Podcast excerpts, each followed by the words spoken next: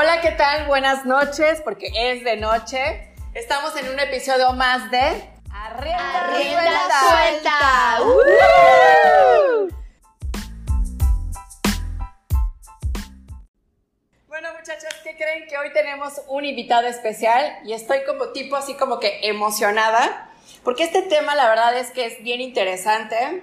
Eh, a través de, de los años, poco a poco ha cambiado este proceso de lo que ¿Qué es un hombre? Realmente, verdaderamente, esta palabra y esta pregunta es ¿qué es un hombre? Y aparte tenemos de invitado especial a mi Bruno, buen, mi, mi buen Bruno, ¿cómo estás? Bienvenido.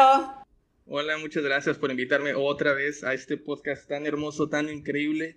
Pero el por mejor supuesto. podcast al que me han invitado. No es que sea Ah. el único, pero es el mejor que han invitado. Bien. Muchas gracias, ¿eh? Bruno, esta es tu casa, tú sabes que eres nuestro favorito. gracias, gracias. Igual Oye. para mí ustedes son favoritos.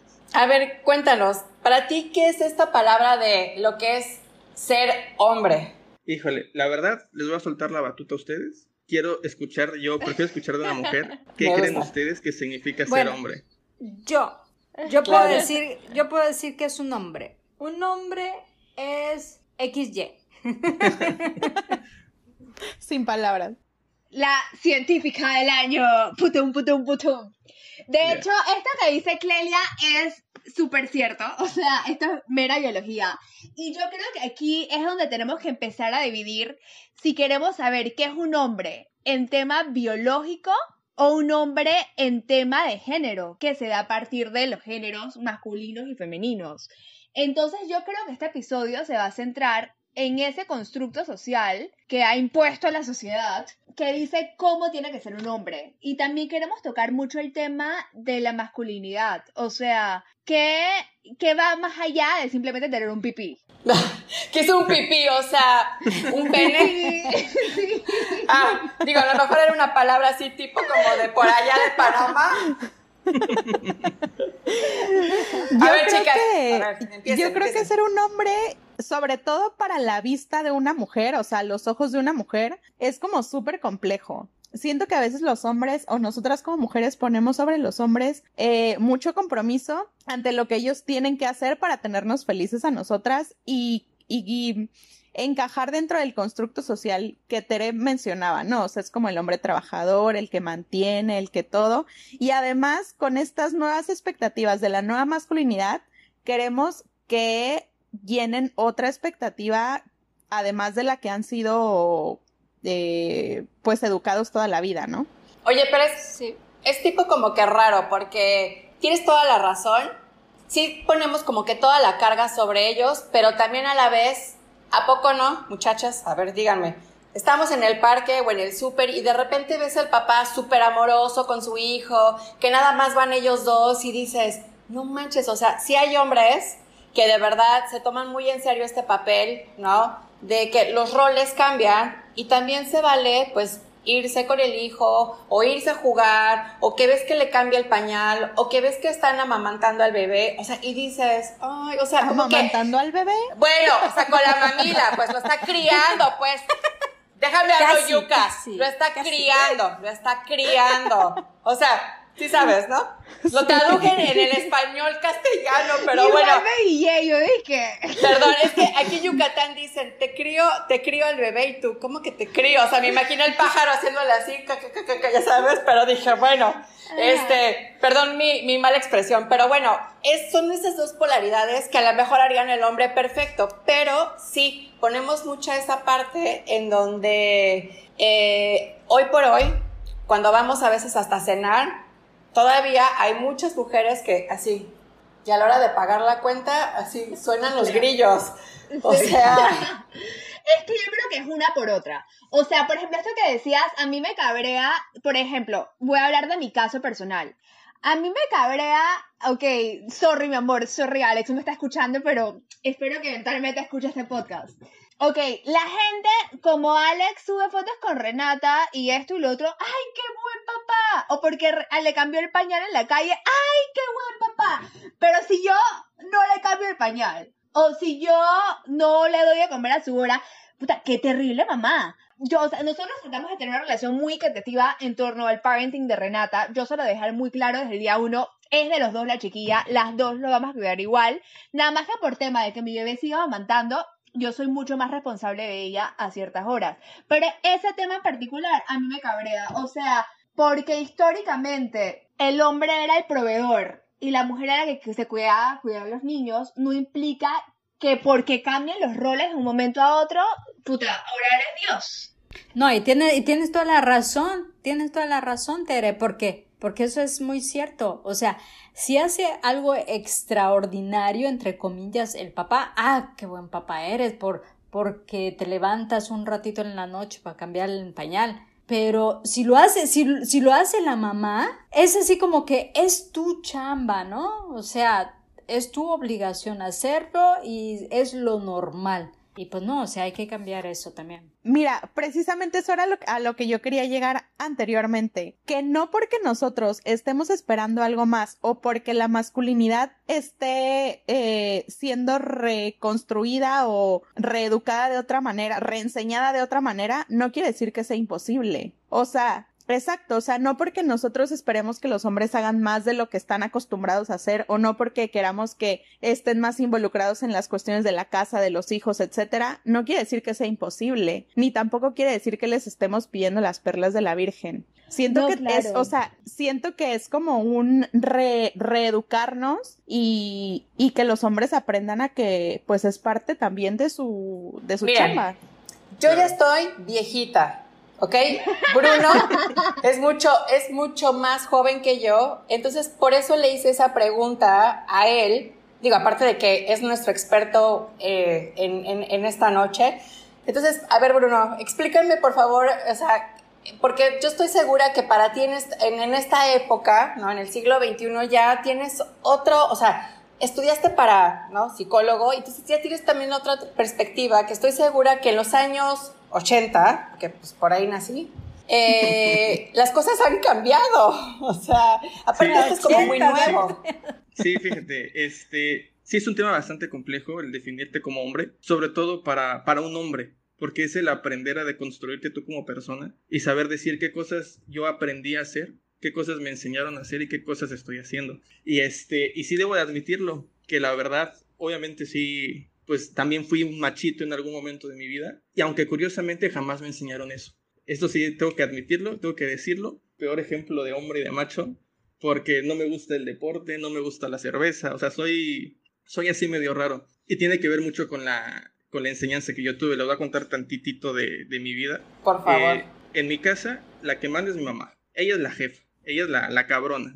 En mi casa es, vas a ver cuando llegue tu mamá.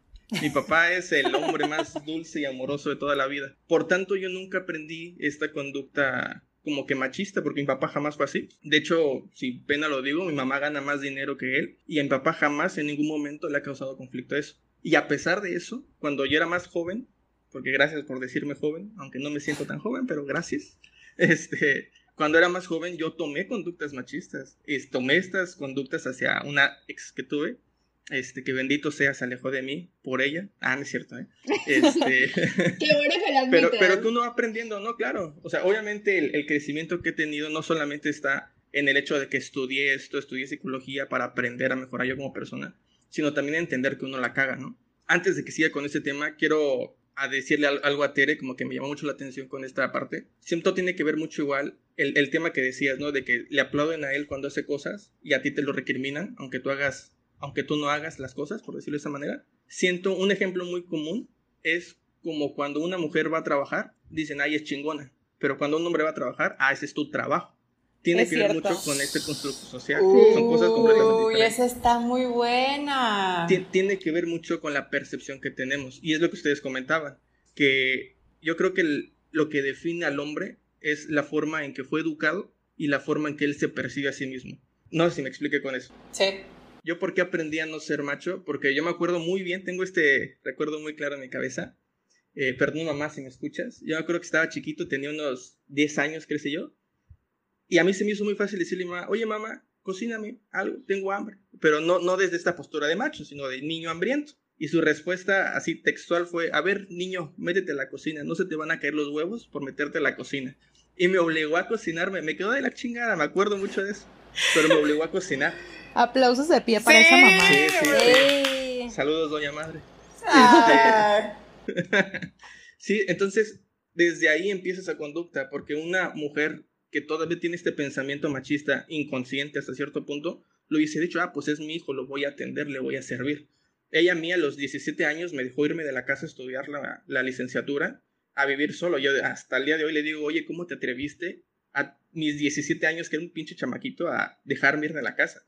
Y me dijo, porque yo te enseñé a ser independiente, no a que valgas de alguien, ¿no? Y como Ay, que esa es Gordy, la filosofía amo, de la de la, de la de mi mamá, ¿no? Que tiene que ver mucho con este pensamiento y también la idea de que mi papá siempre la apoyaba. Este es un caso, yo creo, no digo que único, porque obviamente no soy el único hombre que ha vivido ese tipo de cosas, pero que sí influyen mucho en la percepción que yo tengo acerca de la masculinidad, que es el aprender a darle su lugar, no a la mujer, sino a las personas. Como que entender que no hay una, como que no ver esta diferencia tan radical entre hombres y mujeres, sino entender que somos personas que cumplimos roles en nuestra vida me el, encanta. el trabajo no necesariamente es de hombre o de mujer, es de las personas. Cualquier persona puede trabajar, hombre, mujer, lo que sea, ¿no? Yo creo que esa es parte fundamental, ¿no? Oye, yo, por ejemplo, yo crecí, este, tengo dos polaridades, por decirlo así. Eh, mi primera fase fue un papá machista, mamá sumisa, y de repente entonces viene esta otra cara en donde mi mamá se vuelve a casar y entonces se vuelve la leona. Y para esta persona que, que, se integra a la familia, que se vuelve mi papá, que hoy por hoy cuando digo que él es mi papá, pues él es mi papá, que no es de sangre, pero bueno, él se vuelve. El caso es que, bueno, él es to- todo lo contrario a lo que yo viví, mi primera fase como niña. Entonces, la verdad es que, híjole, ahí sí tengo como bien confundida la situación, porque tengo esta polaridad de donde el papá es el proveedor, el papá es el que se sale y el papá, o sea, la mamá no tiene ni voz ni voto ni nada. Y después pasa esta otra fase en donde ya mi mamá tiene dos hijas, entonces ya pelea, o sea, ya tiene obviamente madurez y ya pelea por sus derechos y por los de su hija y demás, ¿no? Entonces, tengo las dos polaridades, porque ya sabes que desde los cero años, y aquí no me van a dejar de mentir los dos psicólogos que tenemos, como que la parte de donde tú aprendes toda esta conducta que vas a, a o sea, vivir toda tu vida es de los cero a los creo que seis o siete años, ¿no? Es cuando el pensamiento es que solamente, o sea, es como que todo lo que te diga tu mamá y lo que ves de tu papá, y o sea, bueno, algo, algo así va, o, pero el caso es que, bueno, toda esta parte de la primera faceta es No, sí, que justo eso recuerdo un maestro que nos decía en la, en la maestría, que los traumas de la infancia vienen a los seis años. O sea, exacto. todos los traumas que tiene la gente Exacto. es porque pasó a sus seis, siete años. Sí, y me suena mucho con Entonces, entonces, eh, sí, toda esa primera fase que yo viví con este papá, eh, entonces tengo ese lado machista y de repente tengo esta otra polaridad que viene siendo mi madre, que ya es otra etapa. Entonces ahora en mi relación, este, bueno, no quiero decir que sea Raúl, pero por la mayoría de todas, era esa parte en donde tenía esa parte machista y también tengo esa parte, ahora que tengo hijas, entonces ya sale la leona. Y lo más loco de todo esto es que a la hora de educar mis hijas, entonces viene esta parte en donde tengo un hombre que, pues, como buen yucateco, no quiero generalizar porque es yucateco, pero bueno, está, pues, chapado así como a la antigüita.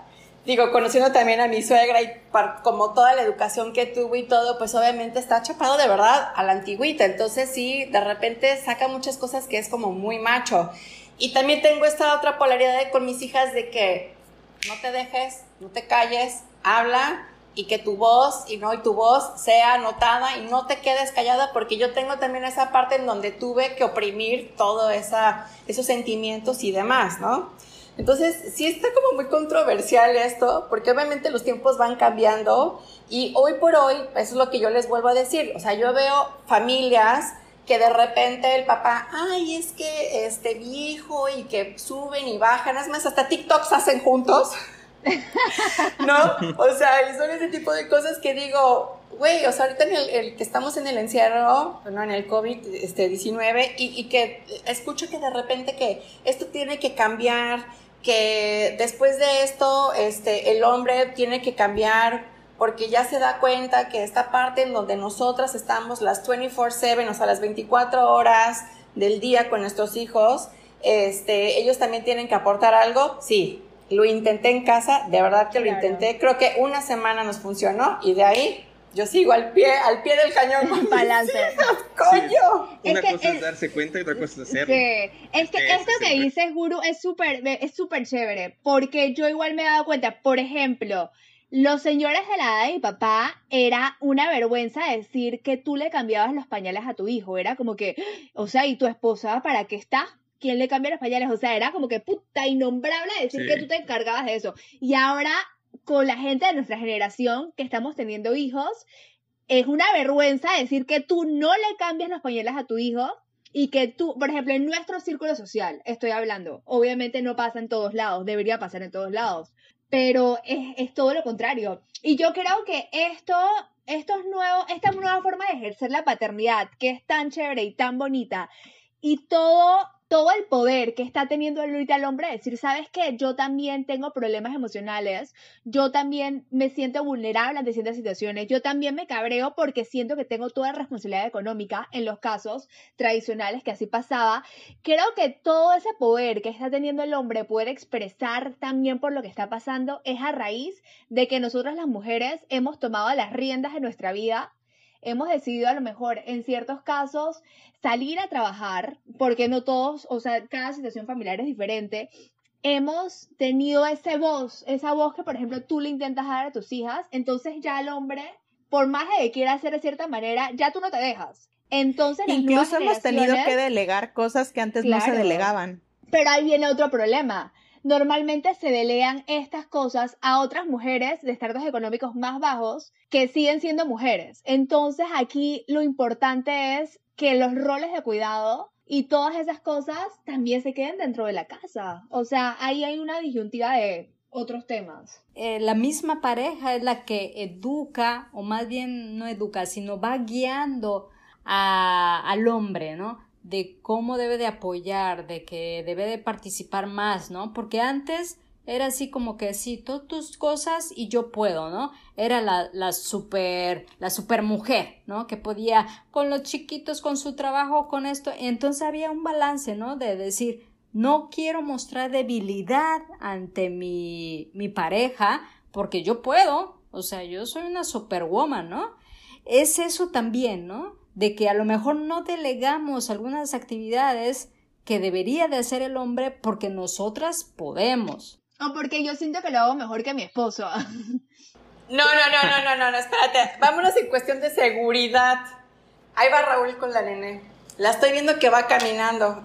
Y van en la calle, en la banqueta, y Raúl del lado de la pared y la niña sobre la calle. Y digo, a ver, o sea, van a cruzar la calle y aparte agarrada del dedo y él agarrándole un dedo y, la mano, ¿no? O sea, en vez de que la agarre toda la muñeca y se crucen, ah, no, la agarra un dedo, entonces van cruzando y de repente, para, yo dije, ahorita se va a dar en la madre, seguro. Y así, pra, pra, pra. Entonces, o sea, ya, ve para, ya veo para dónde va el caos. Entonces digo, no, no, no, no puedo con eso. Entonces, no es que, híjole, es que en este caso sí, no, prefiero mejor tenemos que aprender, tenemos que aprender muchísimo. Creo que esto de la nueva masculinidad es un trabajo en conjunto, tanto de hombres como mujeres y también las mujeres aprender a confiar en lo que pueden hacer los hombres. O sea, si de plano ves, si de plano ves que el hombre con el que estás, pues no le está rindiendo nada. Esa es la respuesta. Claro, o sea, te das la vuelta y te vas. O sea, pero... Cambia de marido. No, pero es verdad. O sea, cuando tú llegas a lo mejor a un nivel de conciencia de decir, sabes que yo no me merezco esto, y tú ves que esa otra persona no va para ningún lado, la que estás mal eres tú. Vete de esa casa. Claro. Quiero defender un poquito mi género. Dale. Yo he visto familias en, en, la escuela donde trabajo, he visto familias que han podido hacer este conjunto bien bonito, o sea, donde ves que los papás, yo por ejemplo en mi infancia, yo no me acuerdo de tres días seguidos que mi papá me llevara y me trajera a la escuela.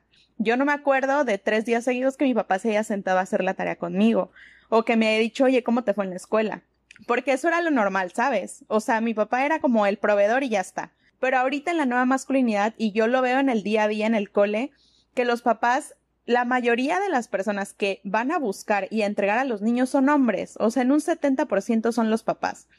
Entonces, eh, sí se está viendo un avance en esta creencia, digamos, en esta, en esta manera en la que los papás se van involucrando, incluso en las juntas de progreso asisten los papás, los papás empiezan a preguntar. Sí me ha tocado también el papá que tú le estás entregando el reporte y está metido en el celular, ya sabes. Pero digo, vamos poco a poco. Y este, pero también es mucho trabajo de las mamás, o sea, también es mucho trabajo de concientización desde casa. Y justo platicaba con mi papá antes de grabar este podcast y me decía, es que creo que el rol que está eh, teniendo el hombre ahorita debería, o sea, él tiene como una visión completamente distinta, ¿no? Pero me dice, tendríamos que hacer un curso de prematrimonio en el cual las mujeres y los hombres pudieran hacer eh, tratos o pudieran hacer este, ajá, algún tipo de, de, de acuerdos para que se conozcan perfecto cuál es la manera en la que unos trabajan y otros y entonces ver si el equipo de verdad funciona, porque hay equipos en los que están unidos por obligación, por hijos, por, por prioridades, por necesidad, por lo que sea, y entonces viene esta parte en la que la soga solo se jala hacia un lado y al otro lado simplemente dije que lo, que lo jalen, ¿no?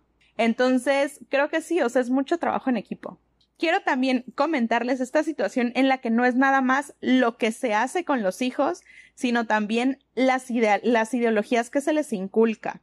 Porque a mí también me tocó justo el año pasado un niño en el cole que su caricatura favorita era la doctora Juguetes. Y entonces la doctora Juguetes, ustedes sabrán que es una caricatura hermosa de una, de una doctora que se encarga de eh, reparar todos los juguetes que se rompen, ¿no? Entonces este niño amaba a la doctora Juguetes y se acercaba a su cumpleaños. Entonces una mamá eh, tenía ganas, pues, o sea, pues vamos a la fiesta del niño y tal, y esta mamá lo conocía perfecto y entonces se acerca con la mamá del niño y le dice, oye, me encantaría regalarle algo que le guste mucho a tu hijo y sé que le encanta la doctora juguetes, ¿no? Entonces la mamá del niño automáticamente fue como, no le regales nada de eso porque mi esposo se va a infartar, ¿no? O sea, porque la doctora juguetes pues tiene un maletín rosa con morado, ¿no? Que finalmente tú la idea que le estás dando a un niño es de ser un doctor. O sea, no le estás diciendo que... El maletín es rosa. Exacto. O sea, no le estás pidiendo que reproduzca eh, actitudes femeninas, entre comillas, sino simplemente que siga un rol al que él admira, que probablemente sea el curar a los juguetes, me explico. Entonces, creo que va más allá de solo nada más eh, darles de comer, cambiarles el pañal, eh, ayudar en las, en las labores de la casa, sino también en la ideología que se les está inculcando a los niños, que creo que ahí todavía falta, uff, un camino larguísimo por recorrer. Que es respondiendo esta pregunta, que qué significa ser hombre o qué es lo que nos define a nosotros como hombres. Yo algo que he aprendido ahora sí como que esto no lo he leído, sino en el aprendizaje empírico y con la gente que ha atendido, es que al hombre nos dan tres características fundamentales. Uno es que seamos proveedores, otro es que seamos protectores y el tercero es que tengamos el pito grande. Así de sencillo. Son las tres cosas que nos definen como hombre. Y hoy por hoy oh. podemos saber que ninguna de esas tres cosas nos define como hombre porque una mujer puede tener dos de tres, evidentemente la tercera no, pero dos se las puede ser, puede ser protectora y puede proveer a una casa. El tema está en que nosotros como hombres aprendamos a que el proveer no solamente lo hace un varón. Yo muchos, muchas veces he visto este caso, este, como ya saben, ya les he comentado, ¿no? De que trabajo con gente que sale del penal y demás. Su principal problema o la principal como que, como que cosa que les acongoja mucho es el hecho de que no tienen trabajo para darle a su familia.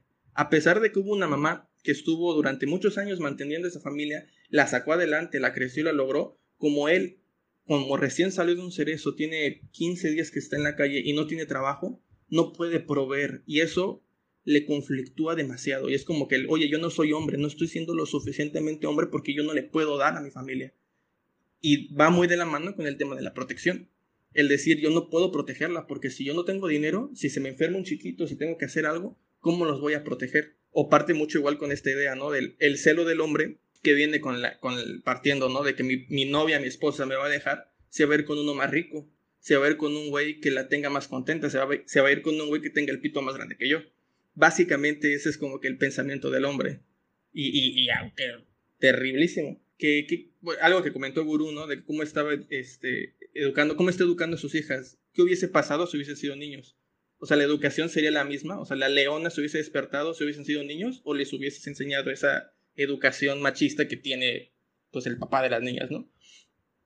Partiendo de esa idea, yo creo que algo muy importante que, que también como hombres debemos de aprender a hacer es lo mismo que la mujer, que es alzar la voz, que es aprender a hablar. No sé si les ha pasado de que algún hombre cercano a ustedes, llámese pareja, llámese hermano, llámese papá, tiene un problema, no lo cuenta, no lo dice. Porque no solo es el hecho de que nos enseñan a no llorar, nos enseñan a cállate el hocico y resuélvelo. Tu trabajo es resolver problemas y de la forma más práctica. Por eso a nosotros nos encanta mandarle a la gente, porque nosotros resolvemos. Y si no puedo resolverlo, me acongoja, pero no puedo hablarlo, porque no sé hablarlo. Eso es algo que me, que me ha pasado mucho con la gente, hasta con mi suegro. El poder sacarle plática a alguien, a un hombre, que no sea algo trivial, que no sea hablar de fútbol, que no sea hablar de la vieja buena que pasó, sino que sea hablar de lo que tú estás sintiendo, de lo que tú estás pensando y cómo eso te hace, cómo te afecta a ti como persona, es bien complicado.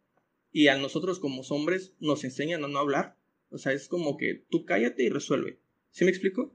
Siento que de ahí va mucho el problema de la masculinidad. Y el hecho de que luego no nos sentimos entendidos por ustedes. Voy a hablar aquí por muchos hombres. Hombre que me está escuchando, hombre que me va a entender. Es un problema que hasta yo tengo, que es el tema de la atención. Creo que podríamos hablar de eso durante horas. El simple hecho de que tú estés platicando con tu pareja y tu pareja de repente agarra el celular es como no me estás haciendo caso o tú no me estás entendiendo, pero algo que he notado mucho que ninguna mujer entiende es que nosotros como varones somos bien dispersos, somos bien, bien, bien, pasa una mosca y la volteamos a ver, no es que no te queramos escuchar, es que simplemente pues estamos como que en nuestra cabeza pensando en pura pendejada, ¿no? Un, ejemplo muy concreto que les quiero dar así rápido, que me, me, da mucha risa, ¿no? De que un amigo, estaba, estaba yo con un amigo en la oficina donde trabajo, entonces de repente él y yo nos pusimos a discutir qué pasaría si en este momento entra un velociraptor a la oficina y empieza a comerse a la gente. Y estuvimos como dos horas hablando ¿Qué pláticas? Sí, pláticas. Bien deep. Absurdas. Bien profundas. Pero nuestra cabeza tan, sí, nuestra cabeza está tan pensando en pura pendejada que, que, si nos veía la demás gente, nos veía discutiendo y hablando aquí, de seguro están pensando, de, pensaban que estábamos hablando de casos de la oficina, pero no, estamos pensando pura pendejada. Y es algo que, que, escuchen, ¿no? Ajá. Los hombres pensamos mucha pendejada. Y a veces lo que comentaba Palmira, de que a veces le exigimos demasiado a un hombre, le exigimos cosas que no podemos hacer, que es el simple hecho en ese momento. Ajá, por ejemplo. O sea, sí les pedimos las perlas de la Virgen. No, claro, que no. también es, pero... es, es, entender. son cosas básicas. Como varones somos, pero también entendernos a nosotros, ¿no? O sea, entender que si de repente agarro mi celular y empiezo a reír, no es que no te quiera, no es que no te esté, no es que te esté ignorando, es que estoy pensando en pendejadas. O sea, ese es el punto, ¿no? Pero ¿por qué entonces cuando estás hablando con un amigo, si tú estás parado frente a un amigo tuyo, o sea, tú no le vas a agarrar el celular, pero tú estás prestando la atención a tu amigo. Porque a mí si me agarras el celular cuando yo quiero hablar contigo. O sea, que huevo. O sea, a mi esposo y los amigos jamás le agarra el celular. Porque no vives con tu amigo, porque no estás todo el día con tu amigo. Peor, peor viene la vaina. Ahí dejémoslo.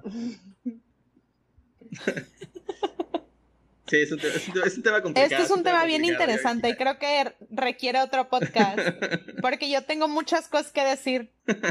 Claro, claro que sí. Entonces, bueno, para concluir, muchísimas gracias. Creo que nos vamos con más preguntas que respuestas y eso es lo rico de esta vida. O sea, seguir indagando, seguir preguntándonos, seguir deconstruyéndonos y cuestionando. Es, a mí, a mí este episodio me encantó, creo que todas pudimos exponer nuestros puntos de vista acerca de la masculinidad y sobre todo escuchar a Bruno, que es una persona que sabe transmitirnos de una manera como muy inteligente la parte en la que los hombres pues también tienen que ser entendidos.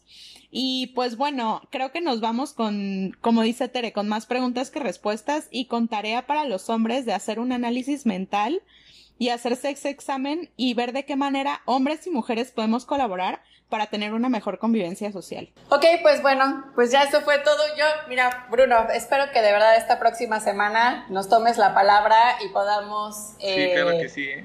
Porque yo también tengo que, como que hay varias cositas que queremos como aclarar y estaría increíble que nos puedas apoyar la próxima semana. Bueno, pues este, la gente que nos escucha de Arrienda Suelta, muchísimas gracias por escucharnos esta noche y pues no me queda más que despedirnos y somos rienda, A rienda suelta. suelta.